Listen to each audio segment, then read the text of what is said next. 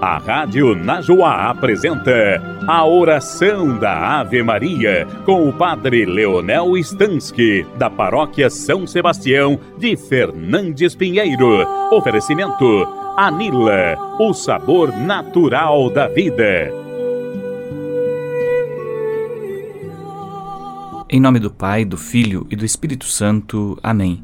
O anjo do Senhor anunciou a Maria e ela concebeu do Espírito Santo. Eis aqui a serva do Senhor, faça-se em mim segundo a vossa palavra. E o Verbo de Deus se fez carne e habitou entre nós. Ave Maria, cheia de graça, o Senhor é convosco. Bendita sois vós entre as mulheres, e bendito é o fruto do vosso ventre, Jesus. Santa Maria, Mãe de Deus, rogai por nós, pecadores, agora e na hora de nossa morte. Amém. Rogai por nós, Santa Mãe de Deus, para que sejamos dignos das promessas de Cristo. Oremos. Infundi, Senhor, nós vos pedimos, a vossa graça em nossos corações, para que nós, que pela anunciação do anjo viemos a conhecer a encarnação do vosso Filho, possamos chegar por sua paixão e cruz à glória da ressurreição, por Cristo nosso Senhor. Amém.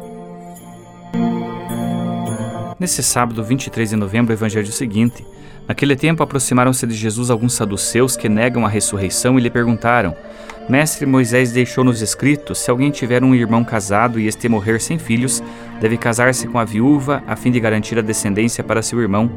Ora, havia sete irmãos. O primeiro casou e morreu sem deixar filhos. Também o segundo e o terceiro se casaram com a viúva. E assim os sete, todos morreram sem deixar filhos. Por fim, morreu também a mulher. Na ressurreição, ela será esposa de quem? Todos os sete estiveram casados com ela. Jesus respondeu aos saduceus: Nesta vida os homens e as mulheres se casam, mas os que forem julgados dignos da ressurreição dos mortos e de participar da vida futura, nem eles se casam, nem elas se dão em casamento, e já não poderão morrer, pois serão iguais aos anjos, serão filhos de Deus, porque ressuscitaram. Que os mortos ressuscitam, Moisés também o indicou na passagem da sarça, quando chama o Senhor de o Deus de Abraão, o Deus de Isaque e o Deus de Jacó. Deus não é Deus dos mortos, mas dos vivos, pois todos vivem para ele. Alguns doutores da lei disseram a Jesus: Mestre, tu falaste muito bem, e ninguém mais tinha coragem de perguntar coisa alguma a Jesus. Palavra da salvação, glória a vós, Senhor.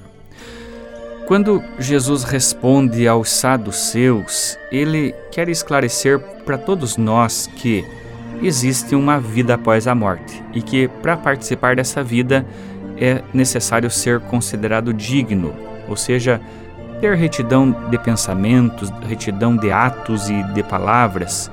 E uma vez morto, cada um de nós será julgado, e seja você casado, viúvo, solteiro, padre, enfim, não interessa o seu estado de vida, eh, não será essa a condição de, de salvação, mas é a história de vida que interessa.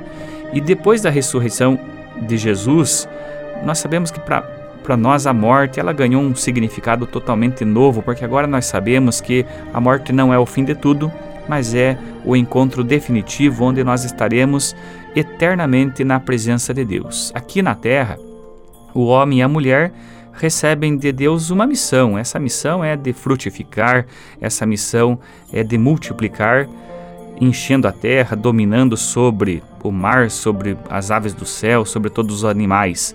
Porém, nós temos também consciência de que a nossa vida nesse mundo, nessa terra, é passageira e que nós caminhamos para essa realidade espiritual que extrapola todo o nosso entendimento.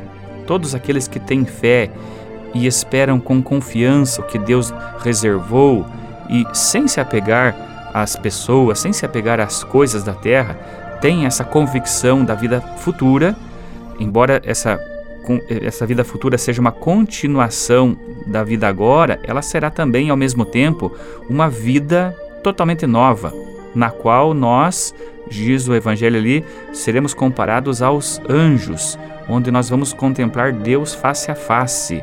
E Jesus responde também dizendo que Deus é o Deus da vida, Deus é o Deus dos vivos e a morte não vai tirar a vida da nossa alma, pelo contrário, a morte é até essa passagem para que nós alcancemos essa felicidade sem fim na eternidade.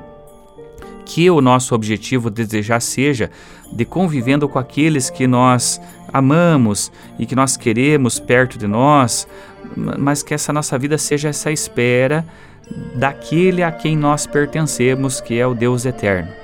Lá da casa do Pai nós saímos e viemos para cá, vivemos nesse mundo, mas é para lá que nós havemos de voltar. Nós saímos de Deus e para Deus nós vamos retornar um dia. Sabemos que Deus é Deus dos vivos, nós conhecemos então a nossa realidade futura. Em Deus nós estaremos também vivos e felizes. Não nos preocupemos, nós estamos nas mãos do Senhor. Portanto, a meta de todo cristão durante toda essa vida na terra tem que ser alcançar o céu. É para que isso aconteça, é necessário que cada um de nós busquemos sempre as coisas do alto. Lutemos contra o mundo, lutemos contra o pecado, contra tudo aquilo que possa nos afastar dessa dignidade de filhos de Deus. Precisamos acreditar verdadeiramente na ressurreição dos mortos para que esse nosso desejo de amar, de ser santo, de viver na presença de Deus, nos impulsione a viver eternamente lá no céu um dia nós estaremos face a face diante de Deus e lá nossa felicidade será perfeita. Eu só quero lembrar que hoje nós temos a missa em Fernandes Pinheiro, agora 8 horas da noite, amanhã 8 e meia da manhã. Amanhã tem festa na comunidade do Angaí, 10 e meia nossa missa. Participe conosco desse dia de festa e que Deus te abençoe. Em nome do Pai, do Filho e do Espírito Santo. Amém. E permaneça na paz.